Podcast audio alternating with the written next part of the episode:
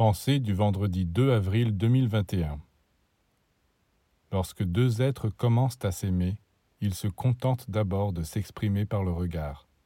Ils boivent alors l'eau des sommets. Leur amour est cristallin et pur. Il n'y a pas de meilleurs échanges que ceux que l'on peut faire par le regard. C'est rare, mais il arrive parfois que l'on rencontre un regard qui n'a plus rien de terrestre un regard divin chargé de mille choses tellement subtiles que même le plus grand poète ne pourrait pas traduire ce qu'il contient. Bien sûr, pour celui qui préfère des satisfactions concrètes, palpables, épaisses, un regard n'est rien, on ne peut pas le toucher ni le tenir dans ses mains. Mais il y a des êtres à qui un regard suffit. On peut vivre seulement de l'amour que contient un regard.